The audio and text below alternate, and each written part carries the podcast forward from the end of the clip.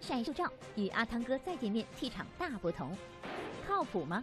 喜剧演员出演犯罪题材电影，有意见。与黄渤再合作，刘华有话要说。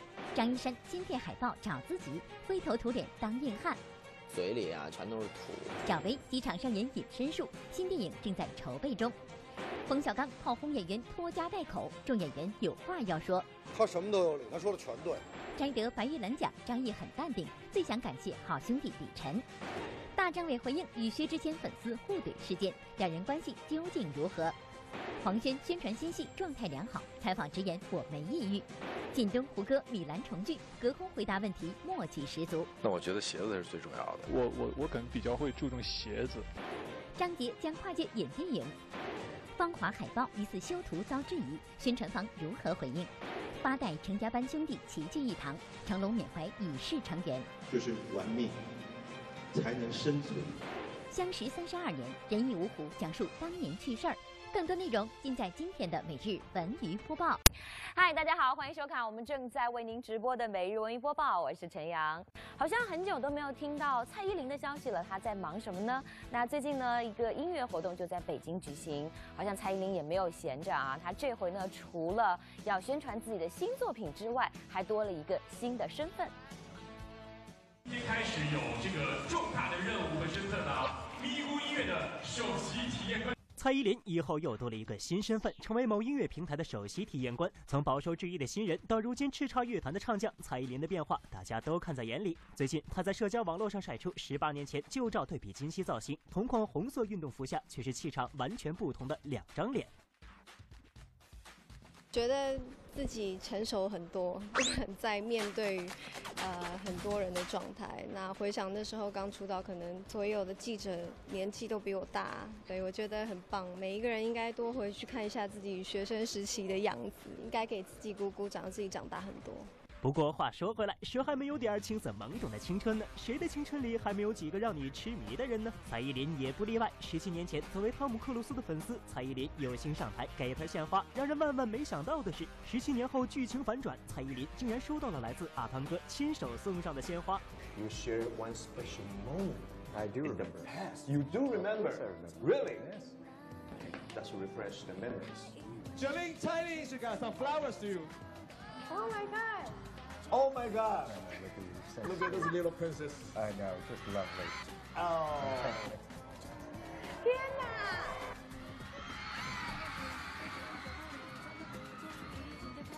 Okay, here comes the flowers. 哦，我完全没有想到十七年后我们还会再见到面，然后他的个性一样非常的。 温暖，然后不会让你觉得很有距离感，让我可以真的好像跟他是朋友叙旧的感觉。Flower back, flowers back, flowers back. Flowers that never die. Look at the camera, please. 好欢乐啊，真的是一点都没有违和感。好，我们再来关注一下第二十届上海国际电影节的入围影片《冰之下》。那这部影片的日前是举行了发布会，主演小宋佳、小沈阳、黄渤、刘桦等人呢，啊，除了这个黄渤之外，都集体亮相。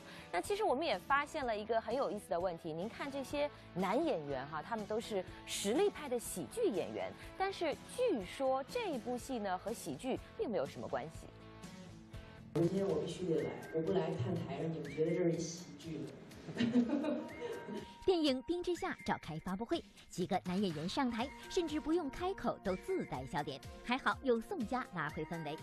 意外的是，这部作品实际包含爱情、犯罪等多重元素，与喜剧根本不沾边儿，却请了几位笑星出演，这样的组合能说服影迷吗？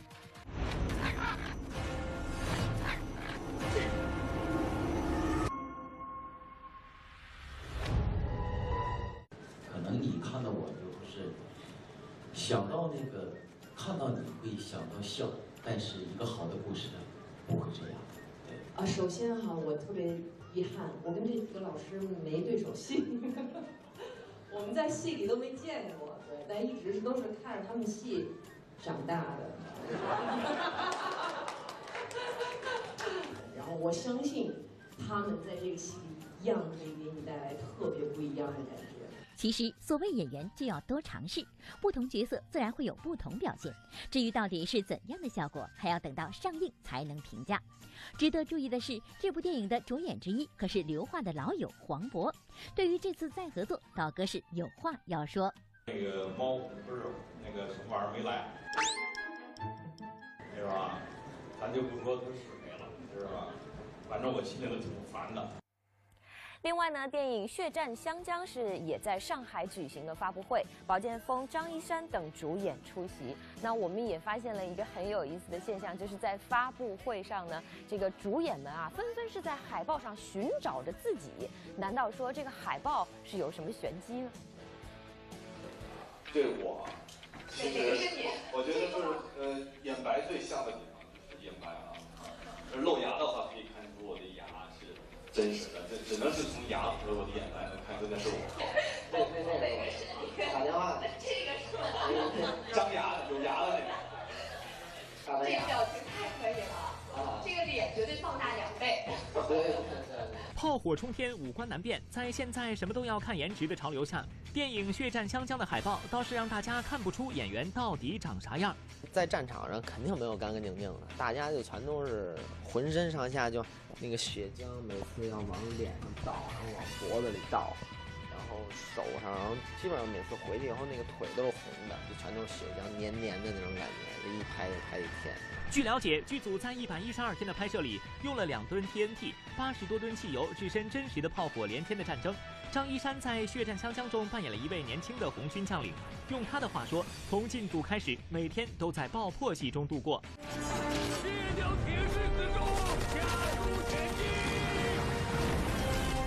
镜头里面要有那种真实的战争的场面，所以我们要挨着炸电炮，就是这都是那个大坑，然后埋的炸药啊。火弹、土弹，然后就是你要记炸点，一个、两个、三个、四个在哪？这一条下来以后，就嘴里啊全都是土，然后那个鼻涕里边什么的，就是每次回去洗澡就得洗最起码一个小时。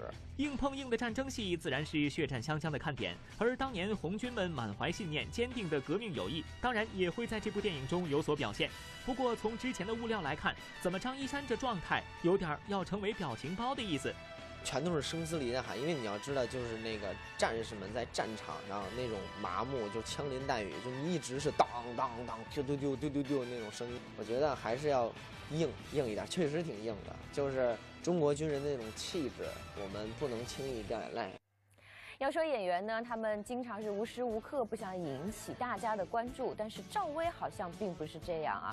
因为最近呢，有一组她在机场的街拍照就引发了大家的关注，但是为什么呢？一起来看一看。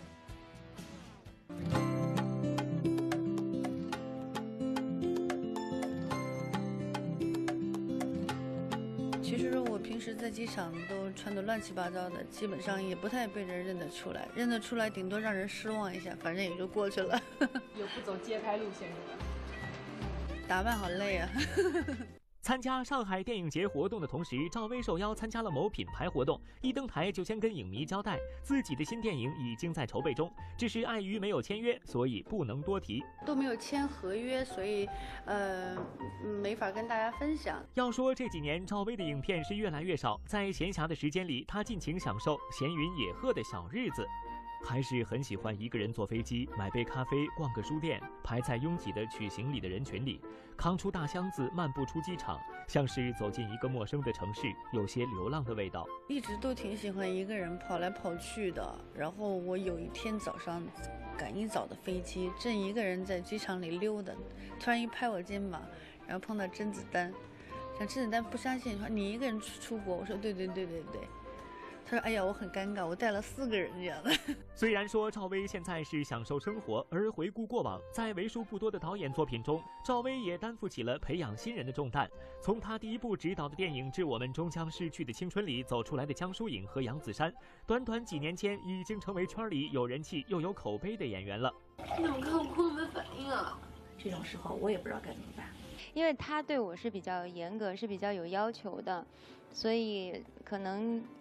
是比较严厉的那种，就是反正我们俩就一个愿打一个愿挨吧，因为他都他都是为了，就是他的目的都是为我好。特别是女一号杨子姗。致青春之后，她并没有拘泥在青春片这个单一的题材中，而是通过各种类型的影片不断积累经验。重返二十岁、闺蜜、天亮之前等等作品中，杨子姗都有惊喜的表现。这其中有她自身的才华和努力，也有赵薇这个伯乐的功劳。那是因为她自己太优秀了，其实跟我没有太大的关系，只是有更多的机会能够验证我的眼光没错，她确实是一个非常棒的演员。这样，他会看到我的问题，他都会来。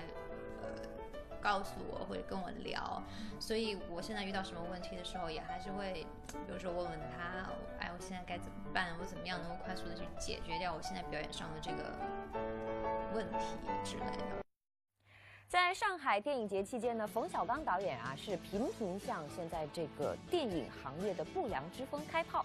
那最近呢，他又开始批评起了这个演员们拖家带口这样的行为，也就是一个演员呢可能会带十几个工作人员。那演员们又是如何来回应的呢？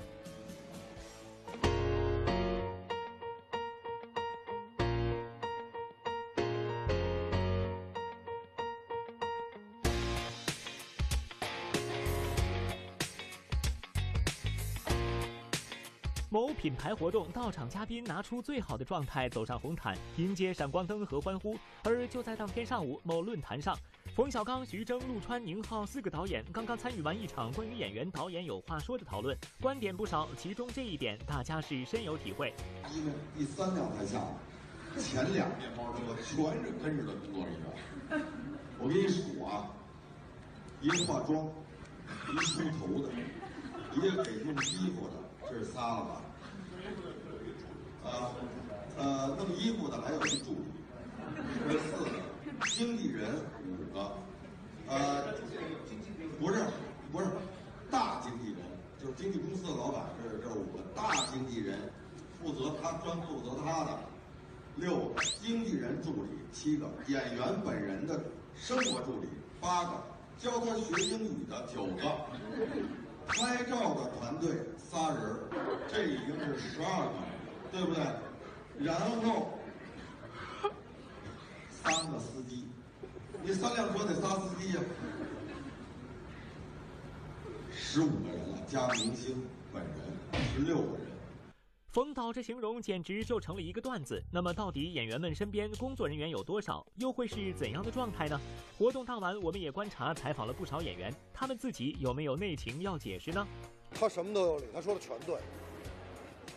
我其实心里是觉得他出了一口气替我，我不敢说嘛。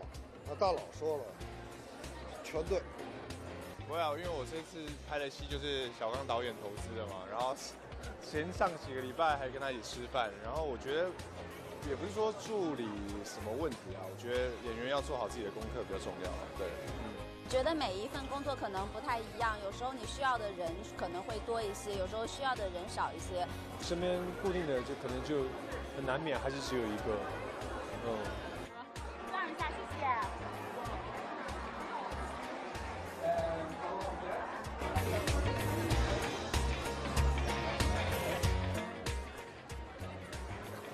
观察，当天品牌活动上，演员身边确实有些工作人员。当然，除了自己团队，还有部分是主办方的工作人员，责任也不完全在演员身上。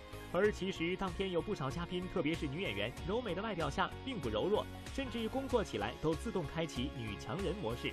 女强人呐，还好哎，我只是很热爱我的工作，然后也很认真在做我的工作。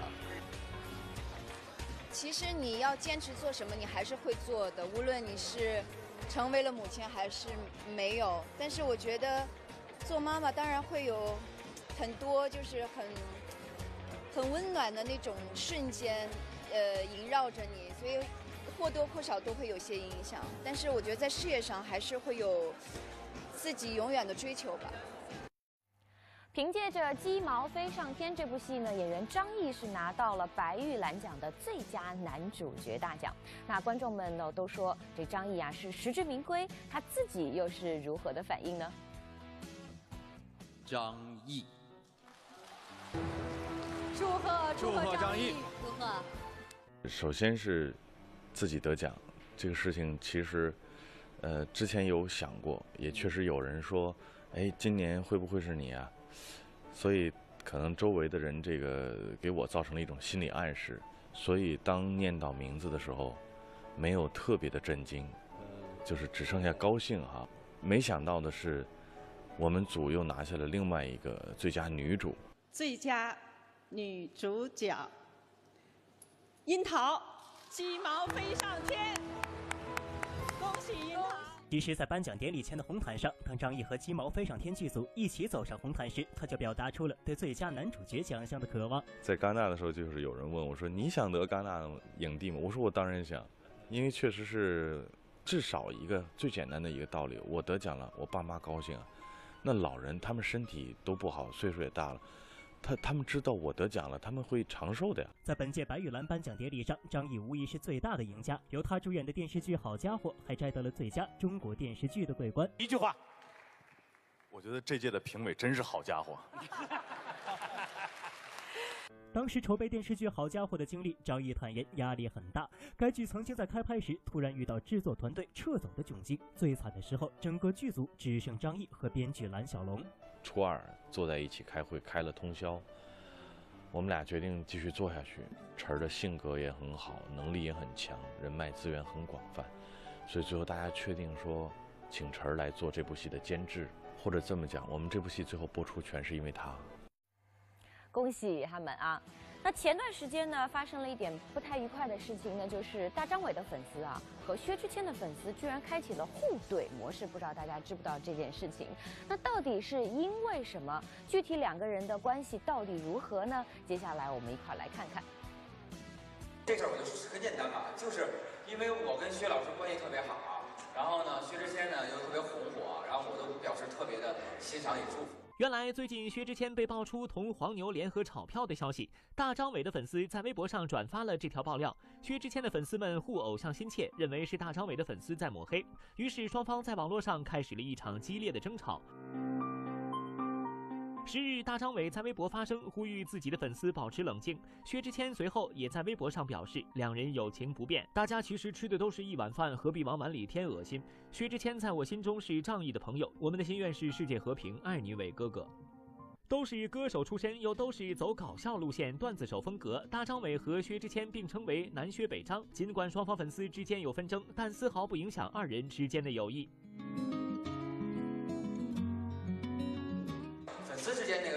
现在已经很和睦了。因为前两天我们俩又又一块录节目，因为就是粉丝看见我们俩有一阵儿我们俩没没同台了，然后那个前两天我们一块录一个录几招的时候，在一块儿都看在眼里头，我们俩本身就特别融洽，所以歌迷也就自然就化解了。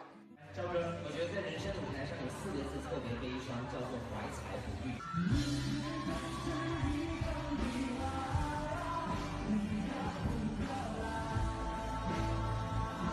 接下来这条消息呢，喜欢黄轩的朋友啊，赶紧要关注起来，因为大家都知道，前段时间呢，黄轩是发了一条特别焦虑的微博，所以呢，很多的观众就说，哎呀，他是不是想不开啦？是不是得了抑郁症啊？那最近呢，黄轩在出席活动接受采访的时候，就主动回应了此事。前一段我那个状态不太好，喝了挺多酒，发了微博，然后让大家操心了。但其实我现在挺好的了。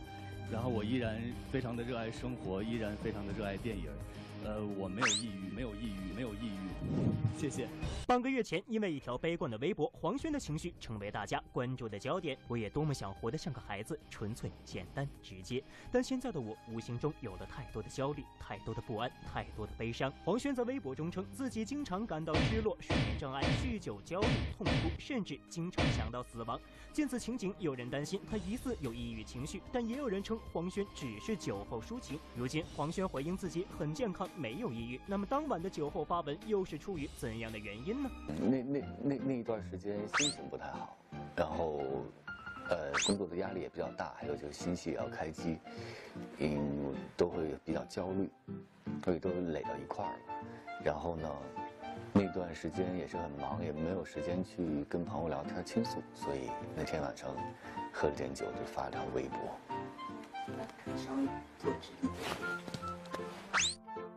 不过从目前黄轩的状态来看，他的状态颇佳，这种负面情绪也被释放出来了，一扫之前焦虑的情绪，大家不必过分担心。的确，黄轩从去年到今年一直不间断的拍戏，近日他还在上海为冯小刚导演的电影《芳华》宣传。黄轩先留影好吗？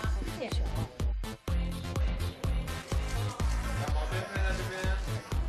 我第一次跟冯导合作，然后感觉怎么样？第一次跟冯导合作，感觉非常的、非常的呃开心，非常的开心。而且他本人也是一个非常真性情的人，跟他在一起是非常轻松的，而且是可以成为朋友那样去聊天的。工作几乎是无缝衔接，更何况黄轩还是个情感细腻的人，出演角色时他常常是全情投入，难以自拔。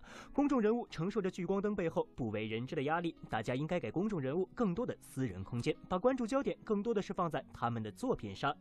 你放开，我不爱你了。没关系，我爱你就行了。我不想跟你分手，我不会跟你分手，行吗？我只想真实的做我自己，但是一定会肯定会跟别人呃观众朋友们在角色里了解到的你是不一样的，肯定有出入的。那么我是希望我作为一个演员，我只有角色，我不希望我生活中还有人设。就是说，我觉得那个就会很累。嗯，看到这样的采访呢，我相信他的粉丝也应该可以放心了。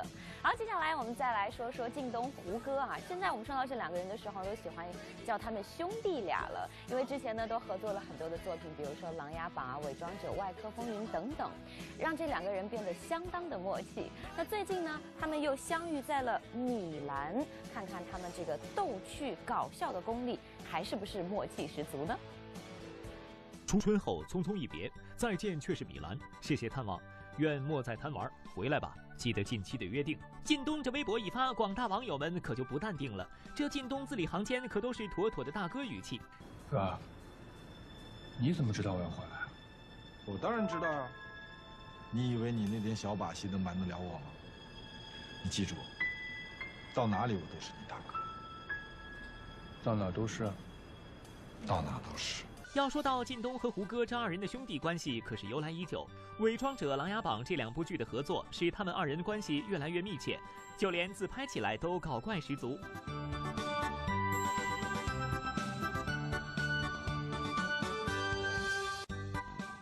其实最近，靳东和胡歌双双被邀请到米兰时装周看秀。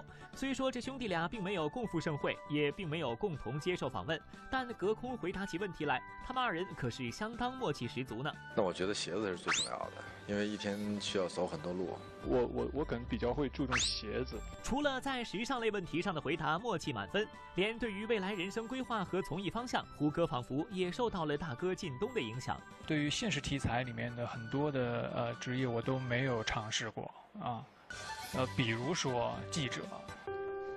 这个是大公报的王先生。顾长官你好，我是王开复。王先生你好，非常感谢您的夫人对这次的安排。我知道您。来采访我的目的，非常高兴您能来。比如说医生，干嘛？明天你出检，先两个眉毛一高一低一假。你还会修眉毛呢？比如说军人或者警察。不是你到底想干什么？啊？晚点。哎，我看你真是。我说胡歌，你想演但还没有演的角色，可都被靳东尝试了个遍。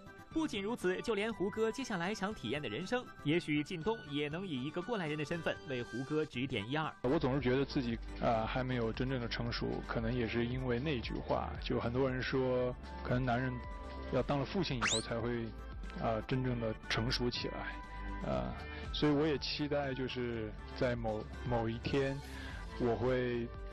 从一个男孩变成一个男人，哎，这是有一点点恨嫁的感觉吧？好，接下来我们再来关注一下上周的一档综艺节目哈。这个综艺节目呢，是很多的演员玩起了猜猜谁是打人者这个游戏。这个游戏的规则呢，就是参与玩游戏的被打者是需要蒙着头的，猜出打他的人是谁。但是呢，当轮到凯丽的时候，很多的观众都发现哈，凯丽姐是几次打王祖蓝都非常的用力，表情呢也是相当的到位。在大家开心一笑的时候呢，哎，观众也表示了，这难道凯莉和王祖蓝真的有过节吗？昨天晚上呢，凯莉就发了自己和王祖蓝的一个合影，并且呢配上了文字说：“又见祖蓝，真没仇恨。”王祖蓝呢也转发微博笑称：“真是不打不相识，很开心和凯莉姐一起录节目。”所以说嘛，您看人家俩还好着呢，您不用担心了。好，接下来呢，我们来关注一下歌手张杰。最近呢，张杰是和电影《极限特工》的主演卢比洛斯一起出席了发布会。据说呢，这次张杰不仅要唱电影的主题曲，而且呢还要参演，是不是这样呢？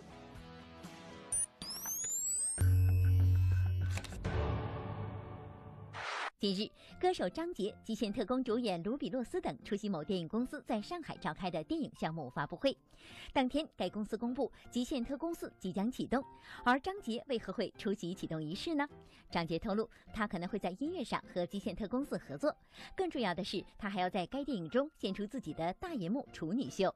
演戏对我来讲，一直从小我没有想过，呃，都是唱歌唱了十几年，然后呃，虽然在唱歌上面有了自己的一些成绩，但是我觉得在演戏上面一直很保守。我特别希望就是有一个特别好的一个一个戏。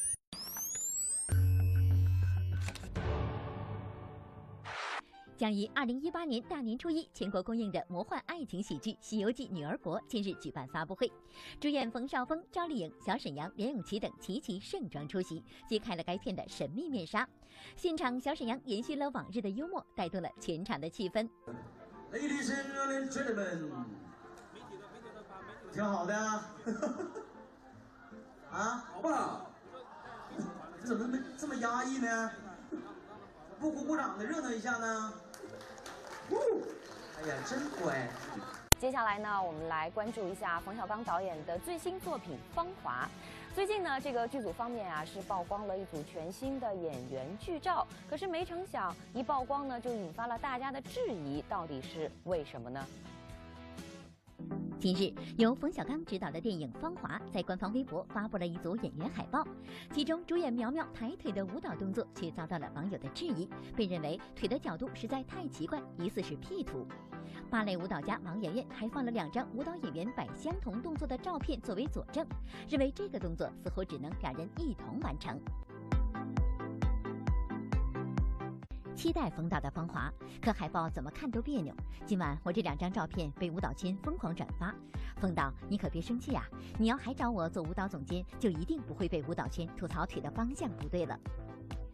仔细看《芳华》海报中几位女演员的姿势，主演苗苗抬腿的方向确实和其他几位不同，似乎是为了澄清腿踢之疑。随后，该事件主角苗苗晒出了一段抬腿向上的视频，但一些网友对这样的澄清似乎并不认可。啊，真的好痛啊！两天没练过，啊，给我看。一、二、三。海报上你的头和肩之间是膝盖，可是视频里你的头都掉到膝盖下面去了。你发这个视频是要让观众玩大家来找茬吗？美术生看了想打人。海报上腿和胯的结构都有问题。我们电影里面的专业舞蹈演员也是从小几岁就开始学，也都是原来总政的各种。专业的舞蹈团里面的台步子，我看大家可能质疑最大的还是苗苗，就是她的方向跟其他演员的这个方向还不太一样。啊，不，当然不一样了，其他演员抬的是旁腿啊，他抬的是后腿，怎么可能一样啊？就是就是普通人他他他不太懂这个，然后那舞蹈演员出来质疑呢，他就以为大家都抬的是旁腿，其实他们也发了，包括好多小朋友，那个包括专业的舞蹈演员也都发了自己抬后腿，是可以做到这样的。好，接下来呢，我们要关注的是 TFBOYS 组合。最近呢，这个组合可谓是好事不断。不仅王源是亮相上海国际电影节，王俊凯呢也是在米兰走起了时装秀，易烊千玺则是应邀成为了丹麦旅游形象代言人。由三位人气小生全阵容出演的青春校园剧《我们的少年时代》，更是将会在下月和观众朋友们见面。那今天呢，这部剧的《你好少年版》海报就曝光了，不少网友看了之后啊，纷纷表示说：“哎呀，如此清新向上的风格，配上身着校服出现在教室当中的三小只，简直是隔着屏幕都能够感觉到满满的少年感。”据悉呢，在剧中 TFBOYS 组合的三位所饰演的这个三个角色啊，性格是大不相同。比如说王俊凯呢，将会变身外冷内热的倔强少年，而王源饰演的角色呢，则是性格活泼开朗。易烊千玺在剧中虽然是性格果敢，但是却经常要和虎妈斗智斗勇。所以说呢，我们敬请期待啊他们的作品吧。好，接下来呢，说完了这个青春戏的，我们再来说说老戏骨。说到成龙的电影，那绝对是享誉世界了。它里面的武打动作哈，真的是让人印象非常深刻。但是在电影背后，有一群人，您可能都记不住他们的面孔，但是他们真的是玩了命的在完成这些高难度的动作。他们就是成家班。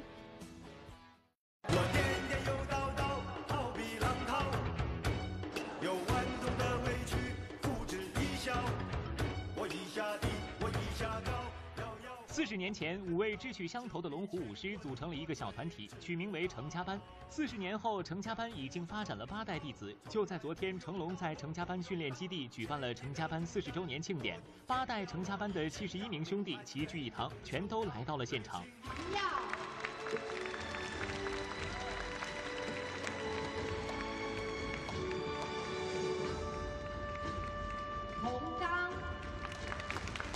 筹备了快一年。呃，哇，这个筹备的过程太辛苦了。你把失去联络的人找回来啊，呃，有一些人怎么样可以都不在开工的情况下都可以集合在一起。这次是第一次办，希望五年一小搞，十年一大搞。年轻一代不说了，年老的一代可能就是办一年少一年。我们跟成龙大哥呢，其实从二十几岁我们就跟着他，我们的感情真的是不可以用。话来代表的，因为我们甚至于他他很喜欢，也很喜欢吹头发。每次我们一起洗澡，他他就帮我们吹头发。成家班起源于龙虎舞狮，龙虎舞狮是六十年代香港电影的幕后族群，他们专门代替演员出演危险的动作戏。在成龙的电影中，我们经常能看到各种惊险刺激的动作，而这些都是成龙及成家班一拳一肉用命换来的。在昨天的庆典上，成家班的七十六位弟子来了七十一位，而没能到场那五位，是因为他们已经永远的离开了喜爱他们的观众。我们要感谢这些成家班的成员，他们为电影的付出。为陈家班的付出，感谢他们曾经留下所有的美好，所有的回忆。这些人永远在我们的心里，不曾被遗忘。所有的危险动作，人家不做的时候，就是让我们来做。所以，从几十年前开始到现在，我们都是靠靠卖命来谋生的。就是玩命才能生存。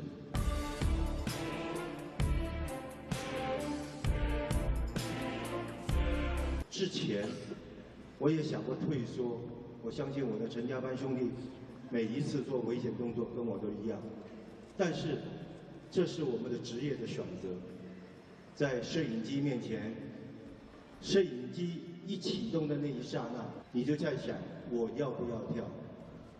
但是，一听见那个声音，我们就不会退缩。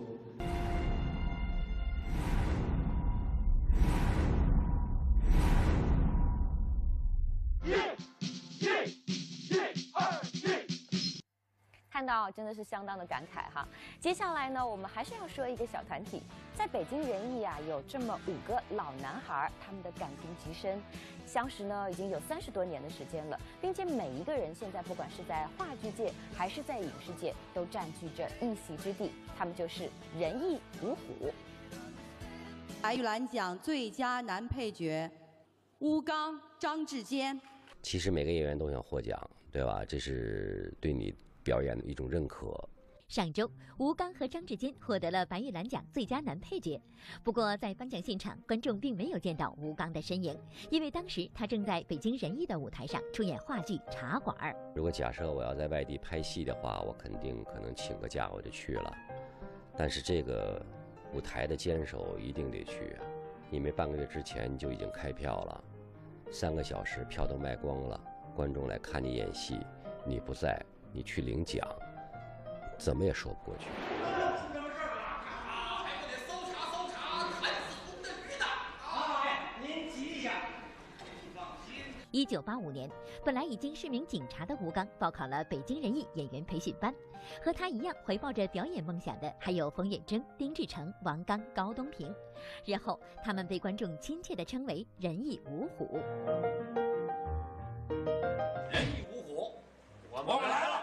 因为还好我们班是五个男生嘛，而且这五个男生还都是年龄也相当。一九八五年是北京人民艺术剧院面向社会招生的最后一届表演培训班，这五个大男孩就是通过了层层筛选，成为了同学。在上学时期，每个人身上都自带光环，五个人在校园里可以算是一道亮丽的风景线。我们这一班就开始，北京人艺一定要招小生，嗯，所以你看我们班这全是小生的型。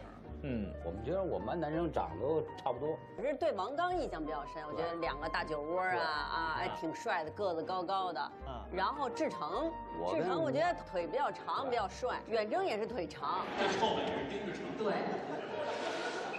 最臭美就是丁志成。我觉得远征是属于比较乖的那种，啊，乖乖虎那种。他是比较臭美的那种。三十多年前的事情，仿佛就发生在昨天，而当年一起进入人艺的小青年，如今都已经是人到中年。北京人艺的演员们常说“戏比天大”，不论名气大小，不论角色大小，他们都在舞台上努力演好每一部戏。你就得玩命啊，你就得认真啊，你就得脚踏实地的干呐。大家都是希望拿最好的表演，呃，拿最好的作业交代给老师，让同学看看，我很幸运。说完了五虎，我们再来说说五美。在《欢乐颂》当中呢，五个女孩真的是一道亮丽的风景线。但是呢，她们的男朋友也绝对是不可缺少的一部分。比如说赵医生，你是妖精。就是从第一季到第二季，每个人物肯定都是有成长的。那这个成长，我觉得在赵医生身上体现的就是，可能第一季还比较有棱角一点。啊，那么到了第二季，他可能更多的学会了去包容，去去理解。想看你笑。在《欢乐颂》中，英俊潇洒又不失深情的赵医生总是让观众为之着迷。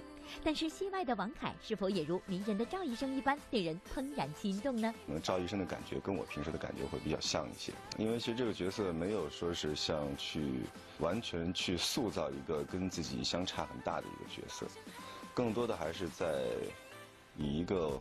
我自己的状态再去演赵医生，《欢乐颂一》正在我们文艺频道的新剧场中热播，要重温赵医生的风采，大家千万不要错过。